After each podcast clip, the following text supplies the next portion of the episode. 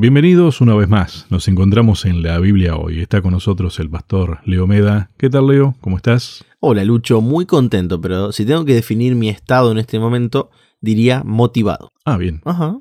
Algún día tendríamos que sentarnos a explicar qué significa todo esto que uno.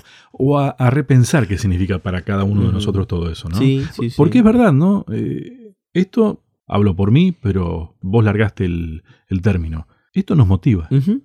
Y hay semanas. eh, es así, ¿no? Creo que me encantaría que mi vida sea estable, emocionalmente hablando.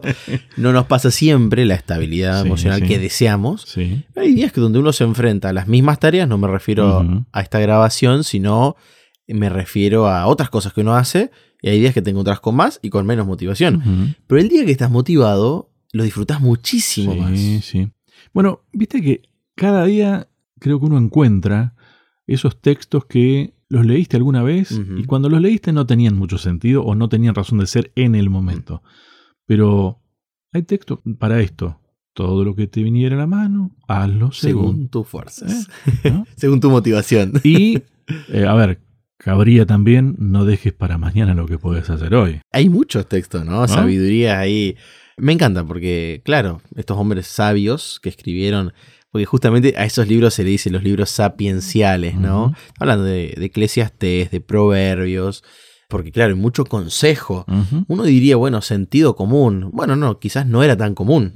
Dicen que es el menos común de los sentidos. ¿no? Claro, y por eso Dios tuvo que dejarlo por escrito, ¿no? ¿Por qué digo esto? Creo que tenemos necesidad de, de plantearnos muchas cosas en realidad. ¿no? Me gustó cómo empezaba la- esta semana, el tema de, de esta semana, que me lo habías adelantado, era adoren Adoren al Creador. bien. Si vos empezás a leer el material desde el texto, olvídate del texto bíblico para memorizar primero, ¿no? Pero claro. me encantó como, como decir, es fácil dar las cosas por un hecho. Ujú, Llegué y empecé a divagar Claro. de alguna manera, ¿entendés? Me costó seguir leyendo porque necesitaba ponerme a pensar en esto. Claro. Damos por hecho muchas cosas. Y después seguí un poco, y más todavía, más fuerte el- la propuesta, la existencia, Wow. ¿No? Damos por hecho la existencia. quizás diríamos también, damos por sentado, decimos acá en Argentina, ¿no? Es decir, tomamos como una cuestión que quizás no la pensamos o que, bueno, es natural. Esa sería un poco la explicación, ¿no? A ver, nuestra existencia, ¿es natural? Esa es una buena pregunta, ¿no? En realidad no es tan natural. ¿No? Eh, me acuerdo de discusiones que he tenido con algunos, este, pero en el buen sentido, ¿no? De alguna manera, si uno cree lo que cree realmente o lo que dice creer, cuando te hacen el planteo, no, esto es sobrenatural. Nuestra existencia es sobrenatural. Claro, exactamente. Nuestro origen, ¿no? Si no, no lo estoy creyendo. Ujú, tal cual. Mucho menos voy a vivir en consecuencia, ¿no? ¿Y cuántas veces hemos mencionado de redefinir cosas, no? Claro, cuando Bueno, nosotros viste que esta serie la venimos redefiniendo. Cuando nosotros pensamos en lo sobrenatural, quizás muchas personas, me incluyo, vamos hacia lo místico, hacia lo oculto. No, en realidad... Viste que lo pintamos de color oscuro. Exacto, ¿viste? Y quizás no tiene que ver con eso, No. sino con lo que escapa a nuestras limitaciones, a, a nuestro, a nuestra comprensión. Y definitivamente, no estoy disociando para nada, porque nosotros entendemos que la realidad es una. La semana pasada dejamos en claro cómo Dios participa de nuestra existencia, de nuestra vida, de nuestro entorno. Esta semana el autor lo vuelve a mencionar, creo que es un punto a destacar, pero a veces nosotros entendemos que, bueno, no, en realidad yo sí tenía que existir. Es decir. Sí, Leo era necesario que exista. Lucho era necesario que exista, que este estudio esté acá donde estemos haciendo este lindo programa para nuestra radio Nuevo Tiempo, pero en realidad no, en realidad podríamos no estar acá. Podríamos no estar. Y voy a esto, fue la decisión de Dios de que existamos. Y creo que ahí es donde radica... Uy, deberíamos entenderlo, ¿no? Estoy pensando en voz alta. Ahí radica nuestro valor. Totalmente. Nuestra autoestima. Si yo me diera cuenta de que soy hijo de Dios. Y de vuelta, parece que estamos diciendo algo obvio, Pero si lo tenemos que repetir, si Dios lo dejó marcado en su palabra desde el Génesis hasta el Apocalipsis, es porque era importante y segundo porque quizás nos íbamos a olvidar. Y no digo olvidar intelectualmente hablando, porque creo que no hay ningún cristiano que en este momento se olvide que en el Génesis está la historia de la creación. Pero a veces, ¿cómo decirlo? En el día a día no vivimos como si tuviéramos esta verdad como una verdad presente. No lo tenemos presente. Eh, es lo mismo que el yo soy. ¿no? exacto. Y Lucho, si te parece, comparto Apocalipsis 4.11, ¿no? Dale. Estamos enmarcados en el Apocalipsis.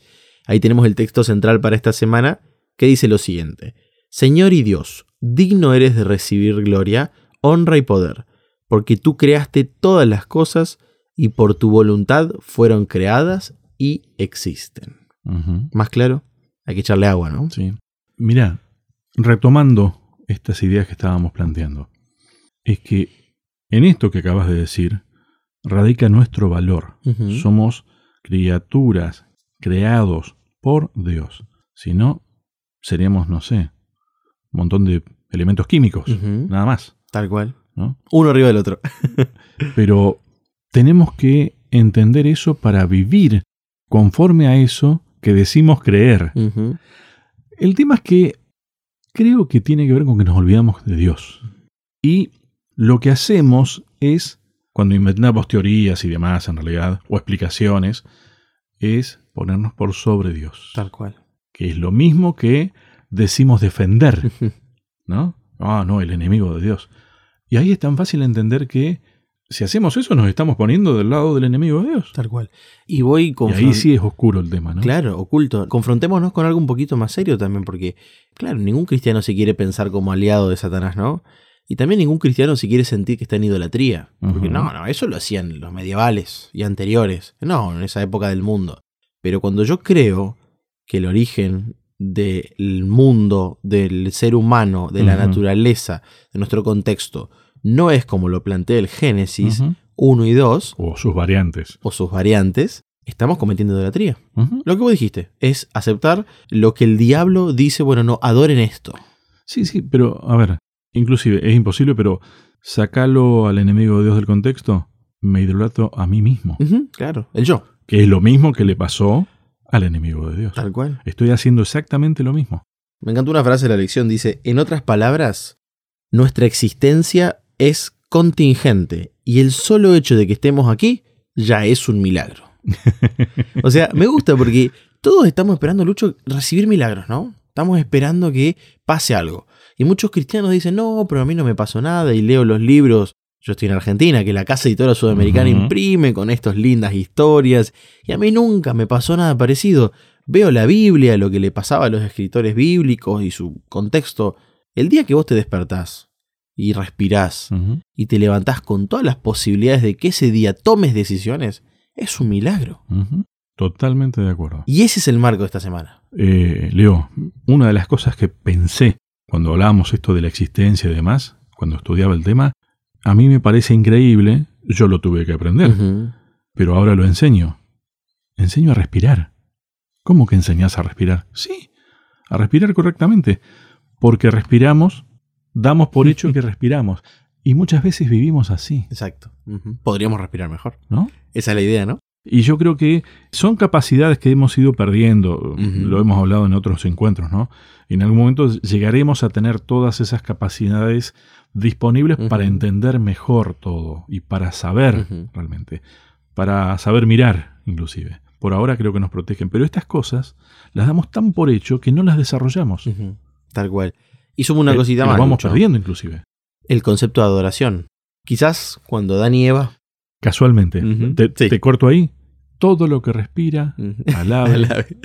Hemos perdido quizás la capacidad, la costumbre de adorar a Dios. Y por eso tenemos que recordar, vuelvo a leer el texto, Señor y Dios, digno eres de recibir gloria, honra y poder.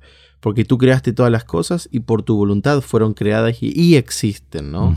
Fíjate, no solo creadas, existen, es decir, siguen existiendo. ¿no? En tiempo presente.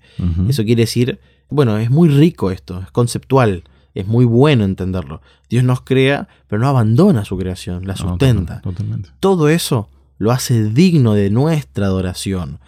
Y claro, uno se confronta con esta idea de un Dios que demanda. No, no demanda. A ver, volvemos a lo mismo. Yo creo que en realidad lo que nos pasa es que no conocemos quién es Dios realmente. Exactamente. Y la realidad es que solo se puede, barra, debe adorar a Dios, ¿no? Podemos intentar adorar a otros, pero no es adoración, No. porque solo se puede adorar aquel que creó y que hace que las cosas existan. Y ese lucho es uno solo, y es el Dios de la Biblia y el Dios que está en el reino de los cielos. Bien.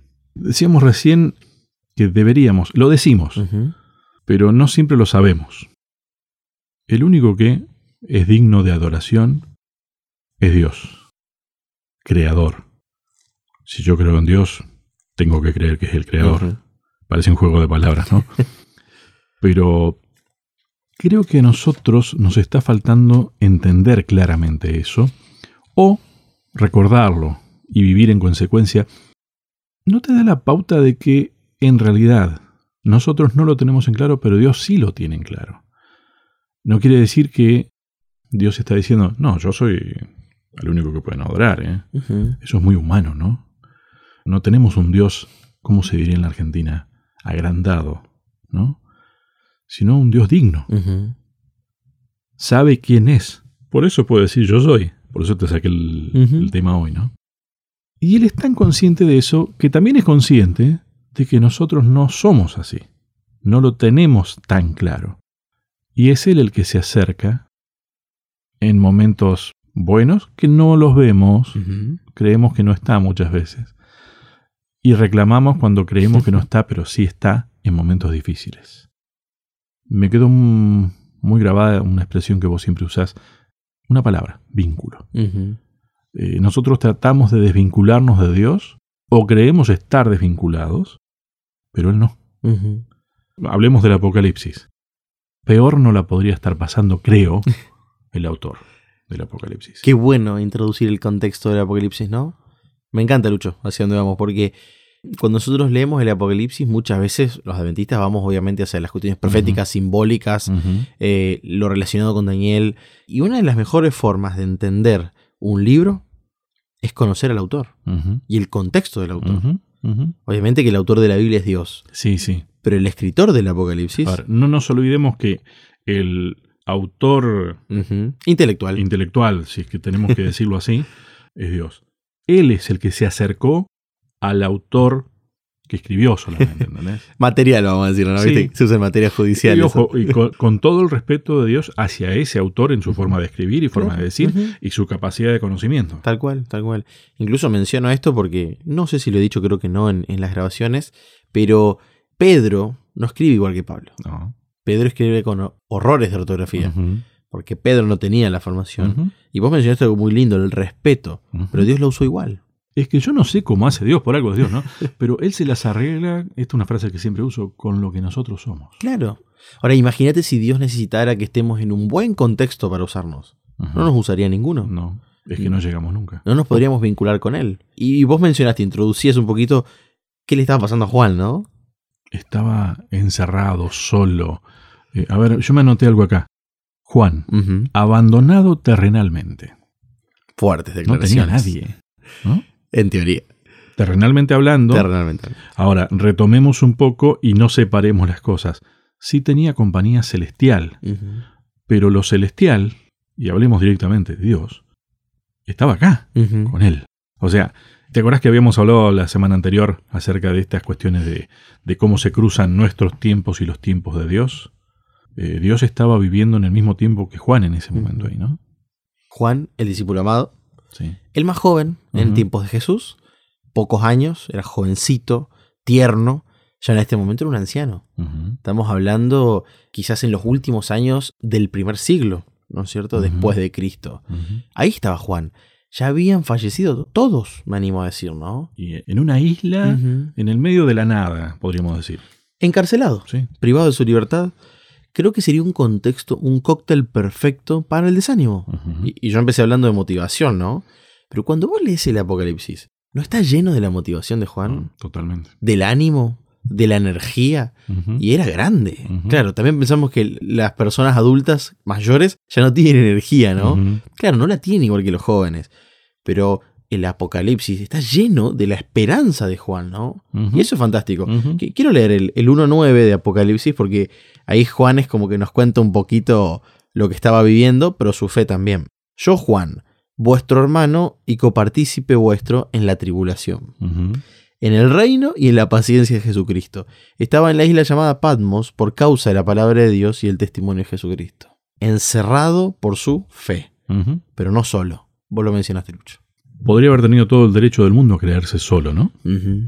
Pero como creía lo que creía, sabía que no estaba solo. Y creo que es ahí donde Dios pudo revelarse, como lo que es el Apocalipsis, digamos, la revelación de Jesucristo. Creo que es en ese contexto. No es que Dios no intente hablar de a vos, es que nosotros a veces no sabemos escuchar. Y creo que Juan estaba aceptando que podía escuchar. Y vaya si escuchó. Ahora, tal vez ya yendo directamente al tema que tenga que ver con el título de esta semana, ¿no? ¿De qué le habló Dios a Juan en ese contexto? A ver, pongámonos en el lugar de Juan.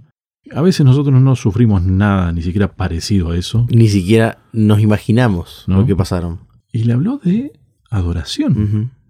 ¿Cómo tomaría yo que en una situación de esa venga alguien me hablen de adorar a Dios? Tremendo el hecho de lo que estás planteando, porque incluso nosotros nos imaginamos que la adoración sucede el sábado a la mañana, bueno, y el martes, miércoles con el culto de oración, un ratito donde canto unos himnos, unos coritos, donde oro de rodilla y oro de pie, donde pongo mis diezmos y ofrendas y donde escucho la palabra de Dios. Todo eso es adoración. Exacto. Sí, sí, sí. Pero a veces creemos que solo es eso. Uno diría, bueno, pero Juan no puede adorar, está solo. claro. ¿A dónde va a dejar el diezmo? No, incluso, ¿Qué Lucho, diezmo? ¿De qué? ¿No? Claro, incluso ni siquiera hay dos o tres hijos reunidos, como Jesús prometió, ¿no? Donde haya dos o tres. Eh, estaba solo. Es decir, que parecería que ni Dios estaba ahí presente, ¿no? Se olvidó de Juan y se fue. Quedó claro que no, Dios estaba presente. ¿Cómo sabemos? Y por lo que Juan creía. Ujú, Es decir, una persona en ese contexto no puede tener las cosas tan claras sí. sin Dios de por medio. Yo- Yo creo que no puede estar sano. No, claro, cuerdo, tal cual. Ahora, ¿cómo Dios le va a hablar de adoración sin parecer una incoherencia, sin parecer un despropósito? Bueno, Juan podía ejercer la adoración en ese contexto. Y gracias a la adoración de Juan, que se dejó usar por Dios desde chico hasta grande, nosotros recibimos este libro, que lo necesitamos. Totalmente. Que nos habla a nosotros sobre el tema de la adoración. O sea, en realidad termina siendo el centro. Tal cual. Va, la Biblia tiene como centro este tema, ¿no? Tal cual, exactamente. Que es lo que habíamos hablado al comienzo, lo contrario a la, a la idolatría, que es adorarme a mí mismo. Mira, voy a sumar una cosita. Yo estoy seguro que lo mencioné, que Levítico nos habla de la santidad, creo que lo mencioné la semana pasada, y entiendo, a mi forma de verlo, que la santidad es el lenguaje con el que hablamos con. Dios. Bueno, la adoración es la forma en cómo nos relacionamos con Dios. Hablando de vínculo. Exactamente, hablando de vínculo. Es decir, fíjate, la Biblia es la historia de Dios enseñándole a la humanidad a restablecer esa cultura del reino de los cielos que la fuimos perdiendo. Quiere decir que Jesucristo le estaba hablando al discípulo amado de algo que ya sabía, porque vivió de esa manera, después que lo conoció, Tal cual. ¿no? Quiere decir que para vivir de esa manera tenemos que conocer, conocerlo a Dios. Esto ya lo dijimos. Sí. Tenemos que amar a Dios porque ya somos amados por Dios. Sí, Juan era el discípulo amado. Dios siempre lo amó a Juan, a la persona, ¿no? Me encantaría tener los apellidos, ¿no? De, de todos estos muchachos en el cielo, creo que los vamos a conocer. Pero Dios ya lo amaba a Juan. Ahora, esta es la historia de Juan aprendiendo a amar a Dios. Porque nosotros tenemos que aprender a amar a Dios, ¿no? Y yo digo esto, si el contexto de Juan no era un impedimento para que él adore a Dios, ¿será que yo en mi vida tengo un contexto o una excusa para dejar de adorar a Dios? ¿Hay algo que me lo impida? Bueno, yo creo que ahí volvemos a, a algo que habíamos mencionado varias veces, que es esto del pensamiento de que las cosas no van separadas. ¿no? Yo no puedo decir creo en Dios y no creer, pero en nuestra forma de, de vivir sí lo podemos decir y no creer. Pero en la realidad No, estaríamos reconociendo de que no creemos. exactamente. ¿no? O sea, cristianos que no creen es un problema. Quiere decir no cristiano. Exactamente. Es un vivir en una falsedad. No sé si hay una figura, vos, sos especialista en cuestiones psicológicas, pero vivir en esa doble vida, Mm. ¿no? Una disociación. Y termina siendo muy negativo para la salud, ¿no? Sí. Pero decime si esa no es un poco la vivencia del ser humano desde la caída. A ver, creo que el que más lo graficó, Hmm. lo que no quiero eso hago, Pablo. ¿no? Y a ver, yo no me atrevo a discutirlo a Pablo. No soy quién, pero creo que tenía tan en claro eso. ¿Qué es esto? O sea, Si yo creo, adoro. Si no adoro es porque no creo. Tal cual. Y fíjate, Lucho, que frente a estas dificultades que son, o sea, la dificultad de Pablo es una dificultad natural a todos nosotros. O alguien puede decir que no. Ah. Bueno, yo no he conocido un ser humano que pueda negar lo que Pablo dijo, ¿no? Yo no sé si a vos te pasa, pero yo me siento identificado con casi todos, hasta con Sí. Pedro. Claro, sí, sí, ¿Eh? muchas veces como Pedro y a veces como Juan también, ¿no? Que soy joven y igual van pasando los años de a poco y voy experimentando más el amor de No, Dios. nos va creciendo la barba. Exactamente. Pero quiero decir esto que todos nuestros problemas se resuelven de alguna manera, no quiero decir por hacerlo, pero la solución de los problemas que tiene la humanidad tienen que ver con la adoración a Dios. Ujú. Es decir, la resolución de este problema, que es alejarnos de Dios, vos lo has dicho más de una vez, el pecado nos aleja de. Dios, Dios lo quiere, quiere restaurar nuestro vínculo con Él. ¿Cómo? Enseñándonos a adorar correctamente, ¿no? Y lo que vos dijiste, es creyendo y es, voy a decir algo redundante, es siendo. ¿no? No existe otra manera de adorar a Dios. No es solo la música, no es solo la oración, no es solo la asistencia o la ayuda económica, es ser algo, ¿no? No al revés, no hacer. A ver, eh, vos mencionaste actividades destinadas a la adoración. Vamos a la iglesia, cantamos esto, cantamos aquello, diezmamos, ofrendamos, oramos. Bueno, no me acuerdo toda la lista que diste, ¿no? A mí me da la sensación de que, si bien todo eso es adorar, por supuesto, y espero que no se malinterprete lo que quiero decir, creo que, si bien nos sirve para organizarnos, si a esos hechos o a esas actividades las transformamos en adoración y entendemos que eso es adorar y nada más, nos limitamos. Y yo creo que Dios quiere muchas más cosas. Creo que pretende abrirnos nuestro panorama mucho más, porque sus pensamientos son más elevados que nuestros pensamientos, Sí. ¿no? Yo creo que a veces nos limitamos en lo que es adoración. Y tal vez ampliamos un poco, y, ah, claro, pero en lo que comamos y bebamos, dicen, ah, glorifiquemos a Dios, todo sea para la gloria de Dios. Pero ahí empezamos a hacer el listadito con que sí, con que no. Y otra vez limitamos. Es como que nuestra forma de entender a Dios es limitada. Es limitar. No estoy con esto proponiendo vamos a abrir el panorama y que cada uno haga lo que bien le parezca, porque No, claro. volveríamos a un plano Sí, sí, sí. que no es el que Dios quiere. Diría una directora de música que conozco, los principios no son negociables. Acá no estamos hablando de opiniones, No, claro. acá estamos hablando de principios. Y lo que vos estás diciendo es buenísimo, porque, claro, es decir, la adoración no es una cuestión de formas, Aunque hay formas. Es decir, Dios se dedicó con el pueblo de Israel por el desierto a mostrarles formas. ¿no?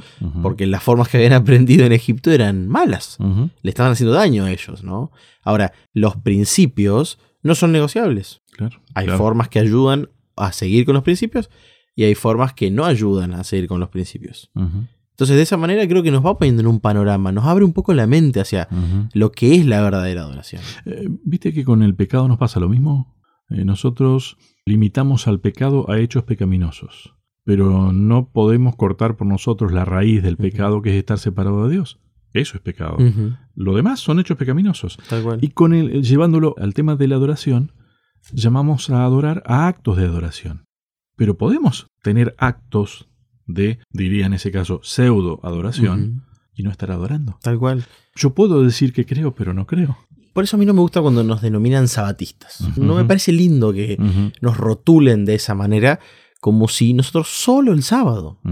Ahora, si yo pretendo que mi adoración solo esté circunscripta desde la puesta del sol del viernes de noche hasta la puesta del sol del sábado, pero el resto de la semana no es que soy otro, soy el verdadero, ¿no? Y me pongo una careta de viernes de noche a sábado de noche, en realidad no es adoración. Adoración es que, como mencionábamos y charlábamos también fuera del aire, que yo estoy orando todo el tiempo. Te estaba por decir, orar es eh, adorar, ¿no? Exactamente. ¿Cuántas veces hay que orar? Uno diría una, dos, tres, cuatro. Eh, a ver, eh, lo tomamos a tres veces al día. A Daniel, ¿no? A claro. Daniel. Pero es que en realidad Daniel, obviamente, tres veces lo veían en la ventana. Claro. Pero yo quiero creer que Daniel consultaba a Dios a cada minuto de su vida. A mí me gustaría lograr en mi vida, no lo he logrado, hay momentos en los que sí lo he, no lo he logrado yo, te diría. ¿no?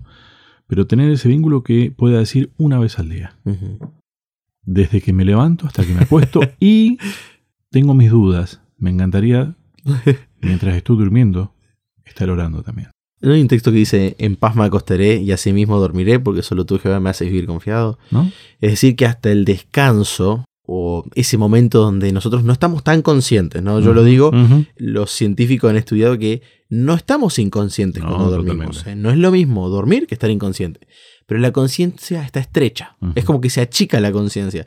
Pero si hay un ruido lo suficientemente fuerte, Sí, sí. vos te vas a despertar. O sea, quiere decir que Dios está en todo momento o no lo dejamos estar. A ver, en constante relación. Claro. Y a ver, acá no estamos proponiendo nada raro, ¿no? no es que de repente vamos a hacer un culto durmiendo ni nada por el no, estilo. no. Que Dios esté presente en cada minuto. ¿Por qué le voy a entregar un rato de mi día si en realidad Dios quiere estar conmigo todo el tiempo? ¿no? A ver, se me ocurre una, una cosa. Yo a mis alumnos, cuando tengo que enseñarle el tema de lo que es el lenguaje radiofónico y la parte de los sonidos, artísticas y demás, yo digo, yo pienso en formato radio. Artística es pensar en sonidos. ¿no? Si algún alumno me está escuchando sabe que yo les digo eso. Es fácil decirlo, tal vez es un poco más difícil entenderlo hasta que no lo practicás. Pero una vez que lo vivís de esa manera, entendiste, ah, sí, claro, sí, es pensar en sonidos. Creo que lo que Dios pretende es no hacernos un lavado de cerebro, pero que si nosotros podamos vivir en formato relación con Dios. Tal cual. Podríamos decir en formato cielo también, ¿no? ¿No? Sí. En el sentido de que hoy nuestro mundo ya no es un ejemplo del cielo. Al revés, es todo lo contrario. ¿Y por qué? Porque eso es lo natural, Lucho. Esto, yo le quiero decir a todos nuestros amigos que nos están escuchando, que lo que vos estás viviendo no es natural. No pienses que Dios planificó esto para vos, porque Dios no diseñó la No. vida que estás llevando. No, claro. Puede haber cosas buenas en nuestro día a día. Sí. Yo creo que dije, estoy motivado. Creo que hoy este programa está siendo una bendición para mí. Eh, ¿Cómo hay un texto que es todo lo bueno viene de Dios? Exactamente, ¿no? Pero también pasan cosas difíciles. Dios no pensó eso naturalmente para vos. Entonces tenemos que, como vos has dicho muchas veces, volver a aprender, intentar aprender, entender que Dios tiene que mostrarnos cómo adorar. Quiero leer un texto, Lucho, Apocalipsis 14, 7. Lo hemos leído, pero está bueno repetirlo. Y dice lo siguiente, temed a Dios y dadle gloria, porque la hora de su juicio ha llegado. Y adorad a aquel que hizo el cielo y la tierra, el mar y la fuente de las aguas. Fíjate cómo Juan, en su sabiduría, porque ya estaba grande y había vivido muchas cosas, empieza lo entendió. porque estaba con Dios, aunque estaba solo, humanamente hablando. Entendía lo siguiente, temer a Dios es darle gloria, y el juicio es una buena noticia, lo vimos Sí. hace un tiempito. ¿Y por qué? Porque Dios es el creador. Vuelve al mismo tema, ¿no? ¿Te acuerdas que la semana pasada dijimos, a ver, desecha la creación y no tiene ningún sentido todo esto? Tal cual, tal cual. Sacá Génesis 1 y 2 y de repente nos encontramos, Lucho, sin nada. No podemos sacarlo. Pero vos fíjate que eso es pensar solamente en el acto creador. Y por ahí este, dejamos de lado la idea de entender que Dios es creador. Y a ver, eh, es, ¿cómo sintetizarlo en una, en una palabra? El poder creador. Porque alguien puede tener poder creador, pero no crear, tal vez, para nosotros. Claro. Dios no. Dios es creador, crea. Tal cual. Es su identidad. Y eso es fantástico. Pero fíjate que nosotros empezamos este repaso diciendo lo siguiente. Nuestra existencia es un milagro, podríamos no existir, pero estamos acá, Lucho. O sea, y esa es la verdad. Estamos acá, no lo podemos negar. Leo está frente a Lucho, Lucho está frente a Leo, Sí, y sí. nuestros amigos con algún dispositivo están conectados hoy con nosotros. ¿Eso qué quiere decir? Que Dios, pudiendo no crearnos, decide compartir la vida con nosotros. Ahora, eso es fantástico, porque las cosas no salieron bien en nuestro mundo, por nuestra decisión. Porque no estamos viviendo con el pensamiento en formato cielo, Tal cual. que es lo que Dios está tratando de hacer con nosotros. Bueno, ¿y cómo lo hace Lucho? Estando con nosotros. Sí. Acá. Presente. Hoy. Con la Biblia hoy. que es la sea, palabra de Dios. Claro, tal cual. O sea, que Eh, está en nuestro programa. Mirá, me, me anoté la referencia porque la verdad que es algo que me, me encanta cómo se sintetiza con estas palabras, hablando de vivimos, nos movemos y somos. Hechos 17, 28 creo que es. Vivimos, nos movemos y Y somos. somos Ujú. en Dios. Tal cual. Si no, no. Sin Dios no vivimos, no nos movemos, es decir, que nos quedamos estáticos y no somos. Tal cual. Y eso tiene que ver con ese Dios cercano que nos sustenta y que tenemos que entender que nos va a seguir sustentando. Y si empezamos a entender la vida en el formato Dios, nos va a sustentar eternamente. Eso es fantástico. No, no, Lucho, no es tan. Dicho así, viste cuando pensás en voz alta, a veces entendés algunas cosas. No es tan difícil entender eso. Tal cual. Tiene que ver con que lo creas, ¿no? Y creer tiene que ver con una decisión, ¿no? Pero yo le tengo que pedir a Dios que me ayude. Tiene que ver con esa parte también inclusive del vínculo con Dios. Y vamos un poquito más atrás, hablar con Dios, orar. Ya es necesario una cuota de fe para hacer eso, ¿no? Y hay gente que, yo lo he dicho, yo a veces le oro a Dios diciendo, Señor, no tengo ganas de seguir tus caminos. O sea, me cuesta, me está costando. Dame ganas de seguir tus caminos. Podemos hacer esa oración. Sí, totalmente. Porque fíjate que ya en esa oración hay implícita Ella lo sabe además. la creencia Sí. de que Dios me está escuchando, de que le importa lo que le estoy diciendo y que va a hacer algo para ayudarme. Oremos, aunque hoy nos esté costando creer.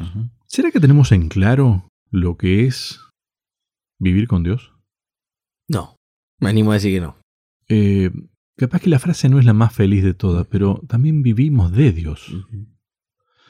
Hoy empezamos a hablar un poco acerca de la creación y el ser humano se ha dedicado a inventar teorías como tratando de explicarlo a Dios inclusive, por un lado mezclando las cuestiones de la evolución con la creación, ¿no? Me parece inclusive más honesta la postura de aquel que dice, no, Dios no, la evolución directamente, ¿no? Que opta por no creer. ¿No? Pero esa- esas cuestiones de, de tratar de amalgamar ahí termina siendo no creer. Y termina siendo satánico, ¿no? Termina siendo ponerme yo por encima de Dios. Tal cual, a eso me Por refiero. lo tanto, no puedo adorar. O mejor dicho, me adoro a mí mismo.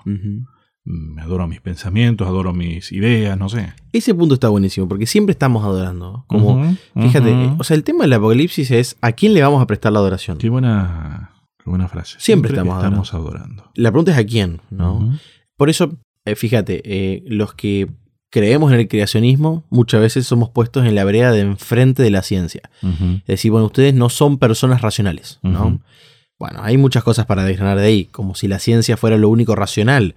No, hay elementos dentro de la ciencia que no son racionales, que también son dogmáticos, pero en este caso yo estoy trabajando en una universidad, vos también. Somos hombres de ciencia, hemos estudiado, hemos investigado, ¿no?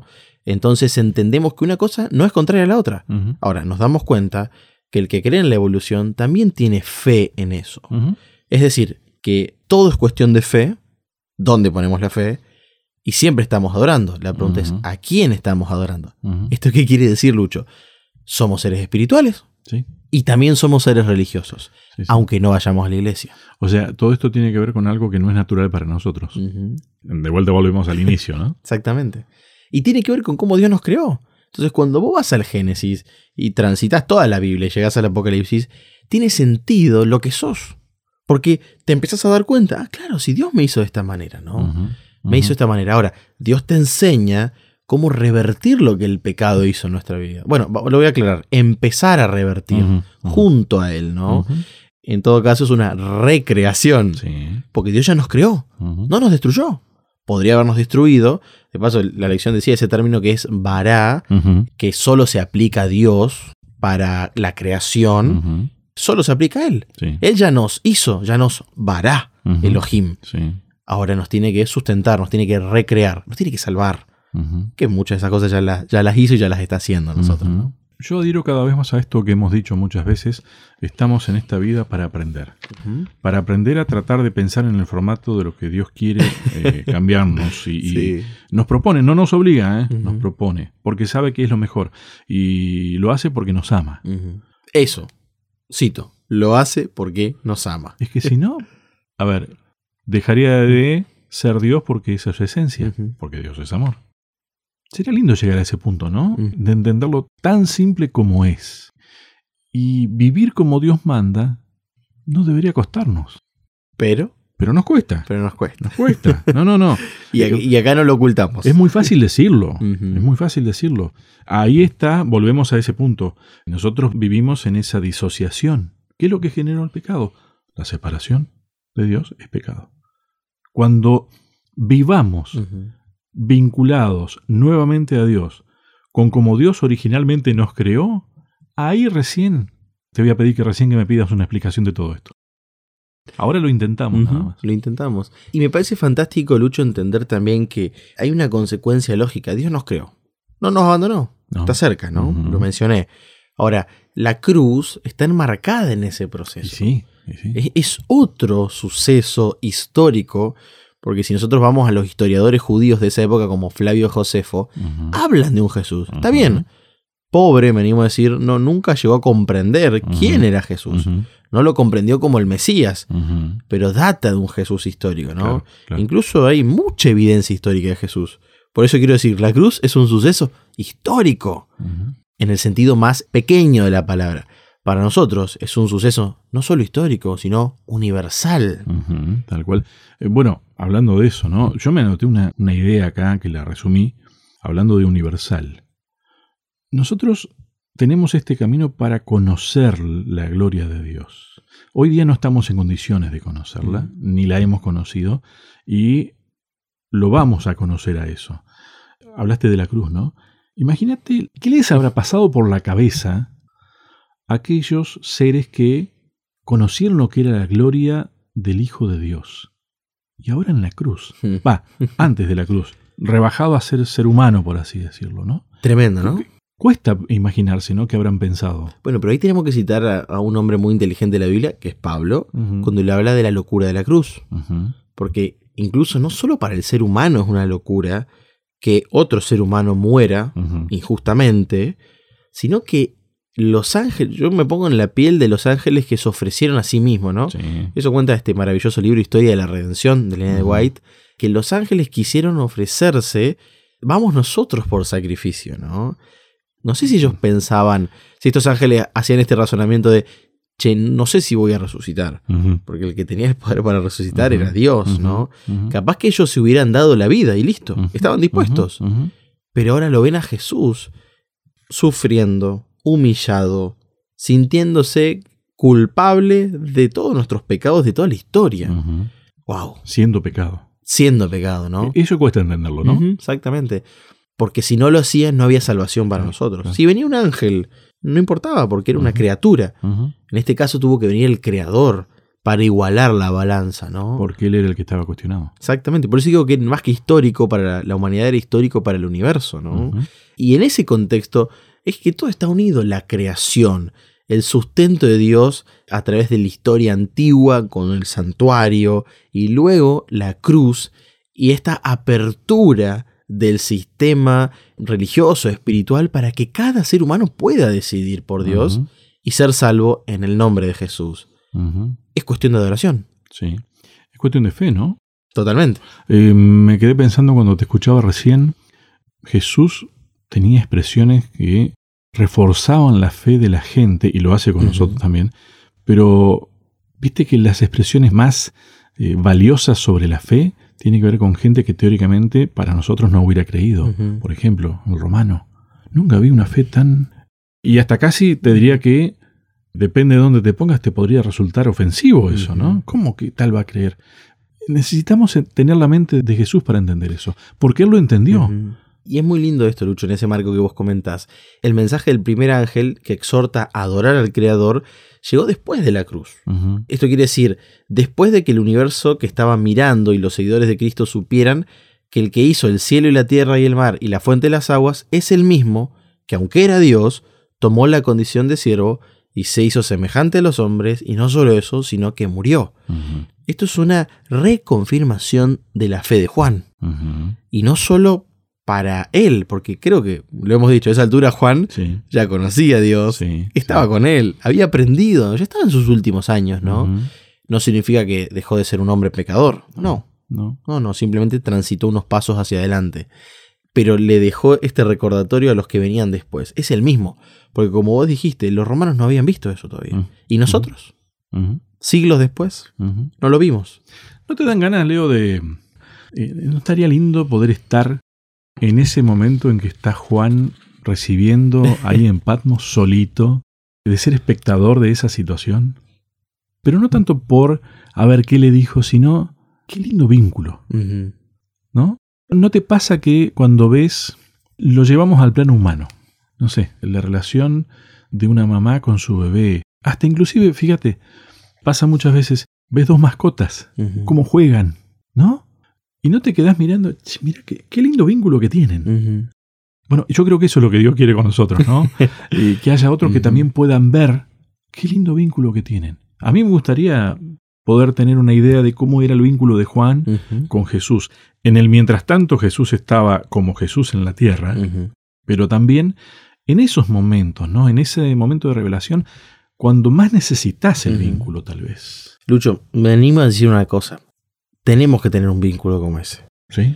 Cuando era chico y tenía alguna pelea, mi mamá siempre, y yo le echaba la culpa a otro, mi mamá siempre me decía, para pelear se necesitan dos. Sí. Para relacionarse también se necesitan dos. Acá hay dos partes, una humana y una divina. Pero no quita que es un vínculo natural. Natural como en el cielo, no como nuestra naturaleza pecaminosa y caída. A ver, la misma, el mismo planteo que hicimos la otra vuelta del santuario. ¿Cuál es el real? Exactamente, ¿No? ¿no? ¿El de la tierra o el del cielo? El del cielo es el real. Y cuando vos le preguntás a Dios cómo nos vamos a relacionar, lo ha mencionado, a través de la santidad, a través de la adoración. Y si parece complicado, Dios te dice, bueno, el amor es eso. Vamos a relacionarnos amorosamente. Y esto no es solo ahora porque te tengo pena porque sos un ser humano caído, sino que va a ser así por la eternidad, ¿no? Y eso es fantástico. Dios, sabiendo nuestra ansiedad, sobre todo creo que estaba pensando en el siglo XXI, nos permite prever muchas cosas para que podamos confiar, para que podamos depositar nuestra fe, para que podamos depositar nuestras creencias, para que podamos depositar lo que somos en Dios y volvamos a ser hijos de Dios. Porque quizás hoy ese título de hijos de Dios se ha deformado en nosotros y tristemente la humanidad hoy es más hija del diablo que hija de Dios. Pero eso no quita que siempre ha habido un remanente, ¿no? Siempre ha habido un pueblo, no estoy hablando solo de una iglesia, no, no, no. sino de gente que ama honestamente a Dios y según lo que sabe, le es fiel a Dios, ¿no? A ver, tratemos de sintetizar las ideas. Hoy hablamos de adorar al Creador. Exactamente. Si tuviéramos que hacer un caminito de esto, hay una palabra que para mí no puede faltar. Yo tengo que creer que es el Creador. Yo tengo que creer que es el que me sustenta, el que cada día me permite respirar y que pretende que respire mejor. Y tengo que creer que no me va a abandonar. Y ese abandonar no es solamente acá, en este lapso de tiempo de la tierra, en mi vida terrenal. Él quiere no abandonarme nunca, el seguir por la eternidad. ¿Vamos bien? O sea, creer es fundamental en esto. Vivir de esa manera es adorar. ¿Cómo es que dice el texto? Tiene que creer que le hay, ¿no? No es solamente, ah, sí existe. Es vivir al lado de. Al mismo tiempo, con nuestras limitaciones, Dios lo sabe, porque Él sí está. Eh, nos está tratando de ayudar a vivir con Él, a enseñarnos a vivir con Él.